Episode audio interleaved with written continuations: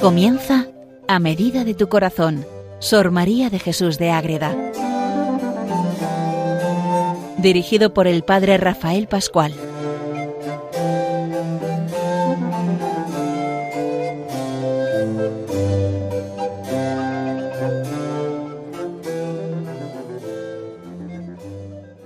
Un programa más dedicado a Sor María de Jesús de Ágreda, a medida de tu corazón, un programa en el que conocemos la vida, la obra, las relaciones humanas, espirituales, que componen la vida de Sor María de Jesús de Ágreda, una monja concepcionista franciscana que vive su vida de clausura allí en el siglo XVII, en España, en Soria, concretamente en su monasterio fundado por ella, la familia, y que tiene una gran importancia en la historia de España.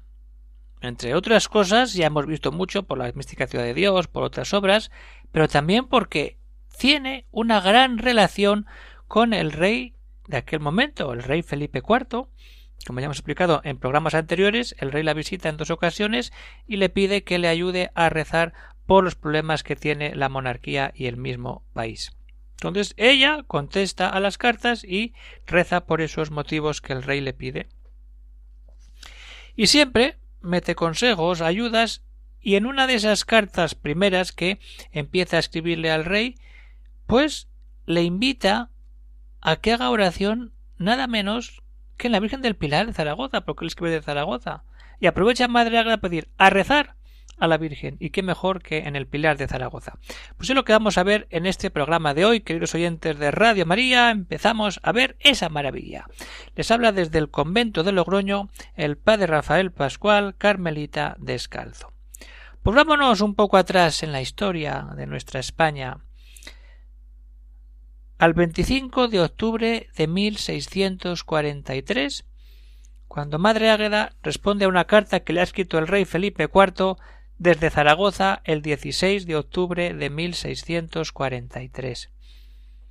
La carta llega, Madre Agueda la lee y responde y nos mete esa devoción que ella tiene y que ella manifiesta, que es la Virgen del Pilar, porque ella sabe esa devoción y esa historia de la Virgen.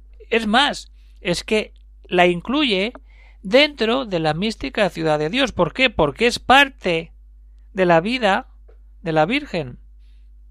Y narra toda la avenida Zaragoza, la ayuda que hace allí al apóstol y toda su vida. Y lo que como luego empieza a desarrollarse, pero ya no con tanto detalle, lo que es la, la construcción, la basílica y todo lo que vendrá después que hoy conocemos, que es un santuario mariano como pocos hay en el mundo. Siempre que se va allí suceden cosas, siempre hay gente rezando, pidiendo, confesándose y mucho turista. Pero la Virgen está allí. Allí estuvo presente. Y allí ha quedado su pilar. Eso es lo que va a ofrecerle al rey al final de la carta. Pero vamos a ver qué es lo que Madre Águeda le dice al rey en esta carta de octubre. Sobre todo que tenga paz y que busque la paz donde debe, en Dios, y desde ahí tener fe y esperanza. Y eso, que se ponga ante la Virgen del Pilar y su vida cambiará. Paz, virtud y ponerse ante la Virgen. El resumen de esta carta que escribe Madre Agueda contestando la que ya sabemos. Entonces, la paz, hay que tener paz y el rey está inquieto, está España revuelta, se, se hunde el imperio. ¿Cómo salgo yo de esta? La paz. Y Madre Agueda es directa y, y así se lo dice al rey. Confieso que de lo que más necesita la monarquía de vuestra majestad es de paz. Directamente lo que más necesitamos es paz. ¿Y cómo, cómo hay que vivir esa paz o conseguirla? Ah, Madre Agada le invita al rey. Hay que ir por este camino, no por el camino humano. Este se alcanzará con la justicia, porque David juntó estas dos virtudes, y nunca se vio ser un príncipe fielmente servido si no es temido, y el temor no se consigue sin alguna demostración de rigor. Paz y justicia. Cuando hay paz y justicia, todo está puesto en Dios. Cuando de verdad estamos poniendo todo en el Señor, viene la paz. La justicia, ¿qué justicia tiene que tener el rey? La justicia que consiste principalmente en dar a cada uno lo que le pertenece. Todo tiene que tener su punto. Todo. Y esa es la justicia la que tiene que tener el rey y así tiene que gobernar la España de aquellos años. Usando de ella vuestra majestad hará que en primer lugar se le dé a Dios el culto, reverencia y servicio que le debemos, como hijos de la Iglesia. Y en segundo lugar, el cumplimiento de buenos vasallos y fieles a su rey y monarca.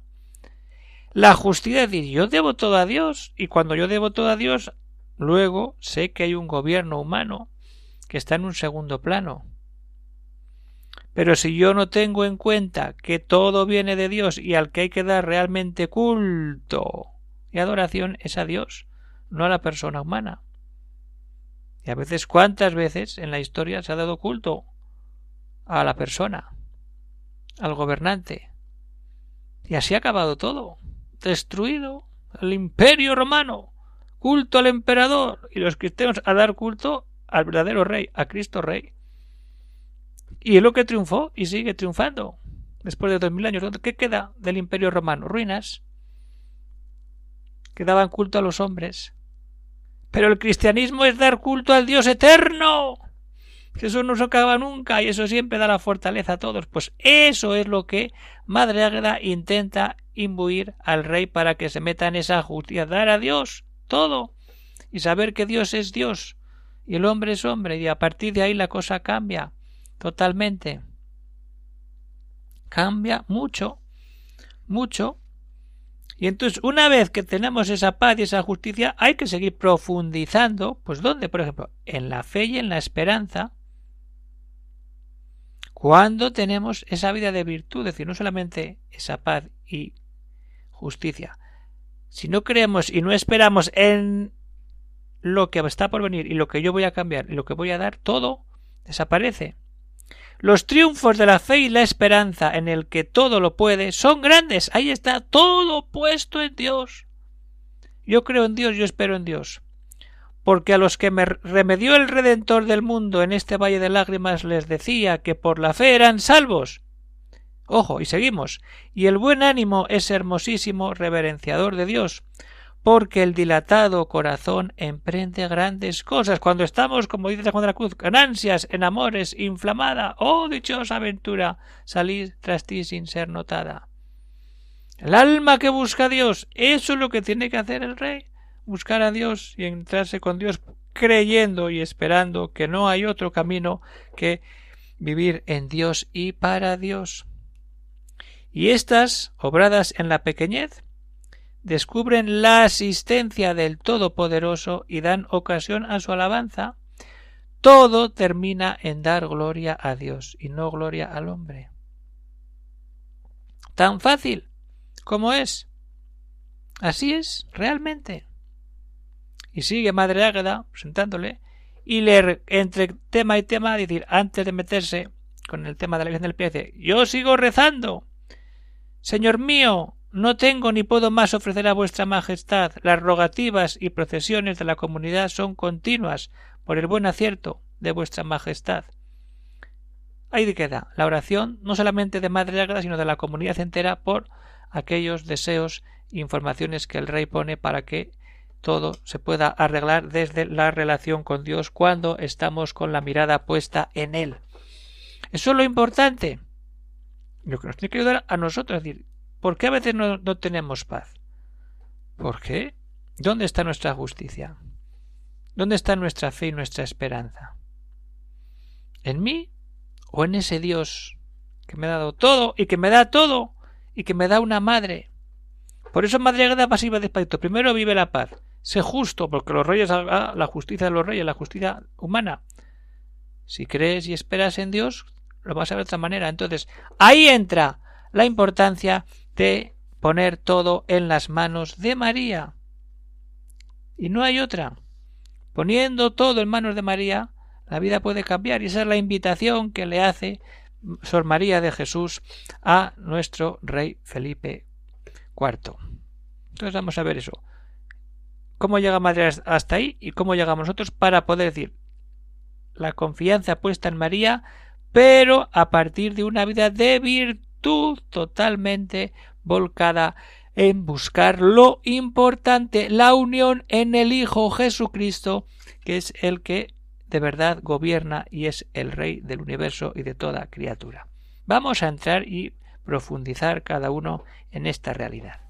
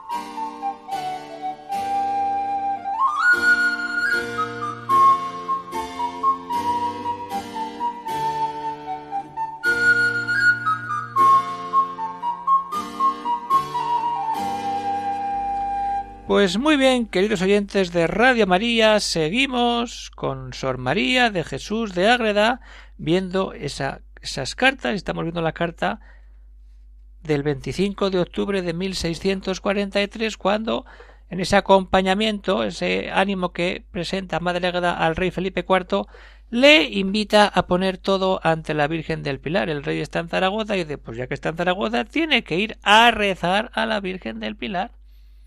Y Madre Águeda se lo explica muy bien. Vamos a ver qué le cuenta Madre Águeda en torno a la Virgen del Pilar. El deseo de alivio de, vuestra majestad se me hace largas. Claro, es que él quiere tener alivio, pero ¿dónde lo encuentro? Y el que consiga consuelo decir lo que dejo escrito en un capítulo de la historia que vuestra majestad sabe de la Madre de Dios, el consuelo está puesto en la Virgen del Pilar.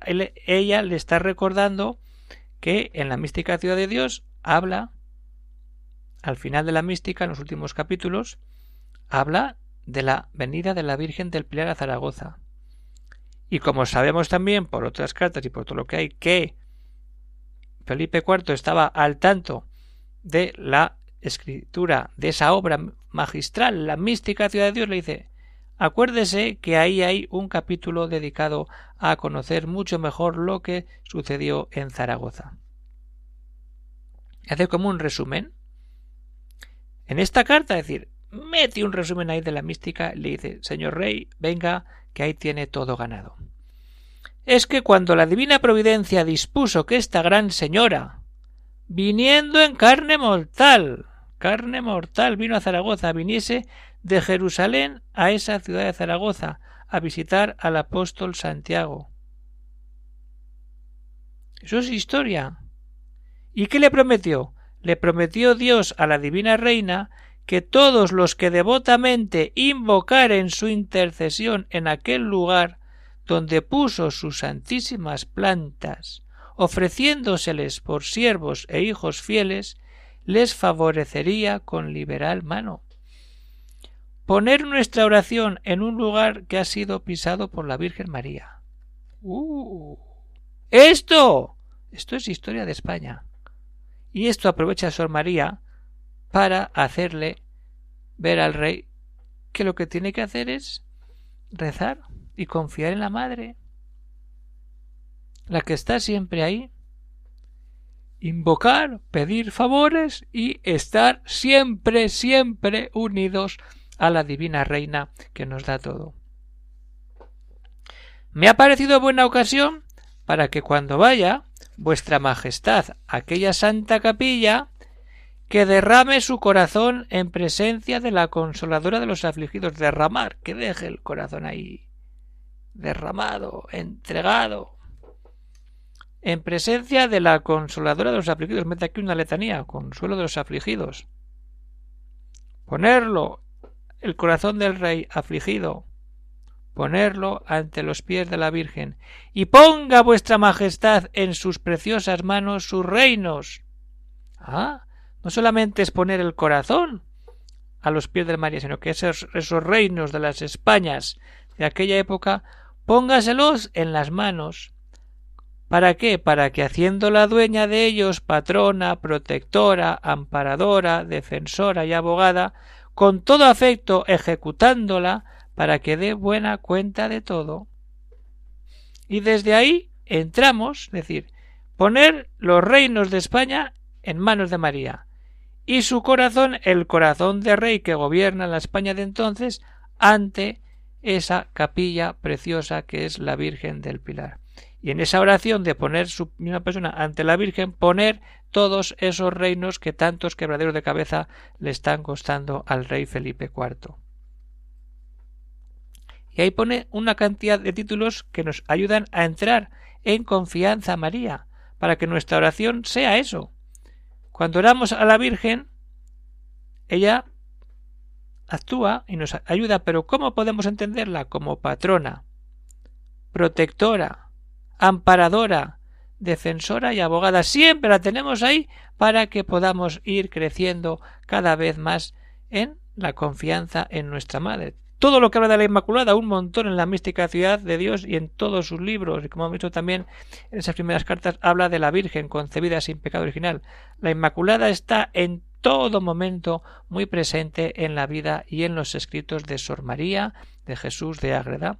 Pero en esta carta curiosa encontramos esa concreción de decir la Virgen del Pilar, el rey está en Zaragoza, tiene que ir a rezarle a la Virgen del Pilar para ponerse como verdadero hijo ante la Madre de Dios que le concede ayuda cuando realmente todo está rendido a esa Madre que da todo cuando hacemos realmente nuestra vida puesta en las manos de María, pues dejando toda nuestra realidad, nuestro gobierno, nuestra vivencia ante la mano de la Virgen y la Virgen lo va a tener todo presente. Entonces la carta sigue por ahí y luego pues ya llega la despedida hacia el rey y le dice cuidado, a ver, ¿qué está haciendo? Pues esa despedida, pues clásica, cariñosa, cercana.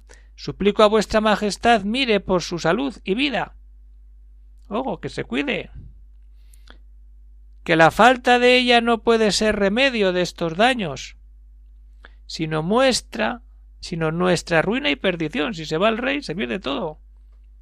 Mi vida tengo ofrecida por el aumento de la Iglesia y paz en estos reinos el Todopoderoso nos dé y consuele a vuestra Majestad con felices dichas.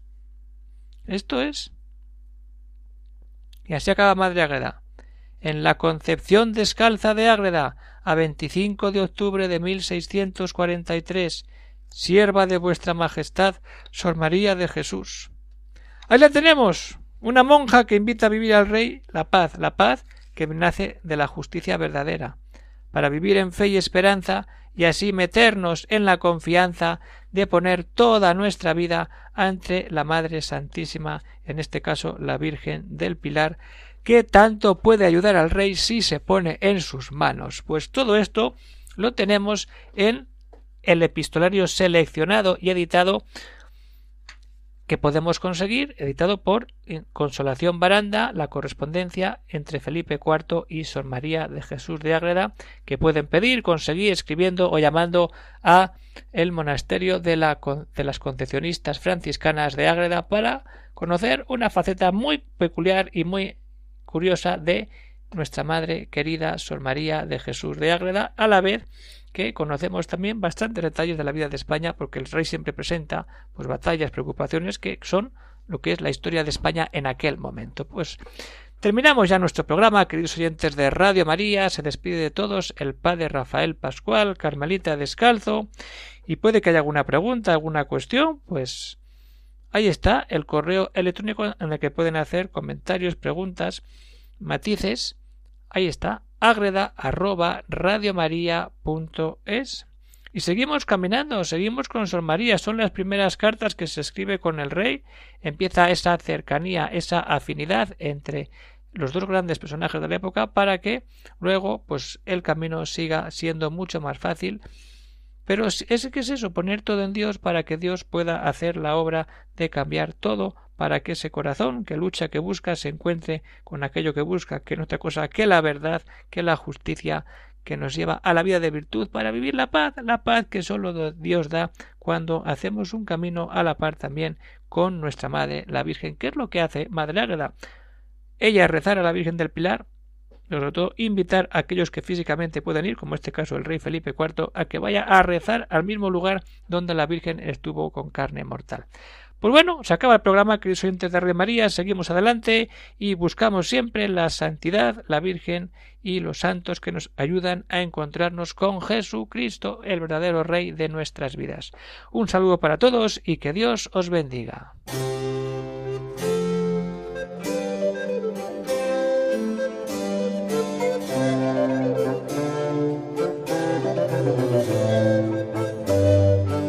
Han escuchado en Radio María A Medida de tu Corazón, Sor María de Jesús de Ágreda. Por el Padre Rafael Pascual.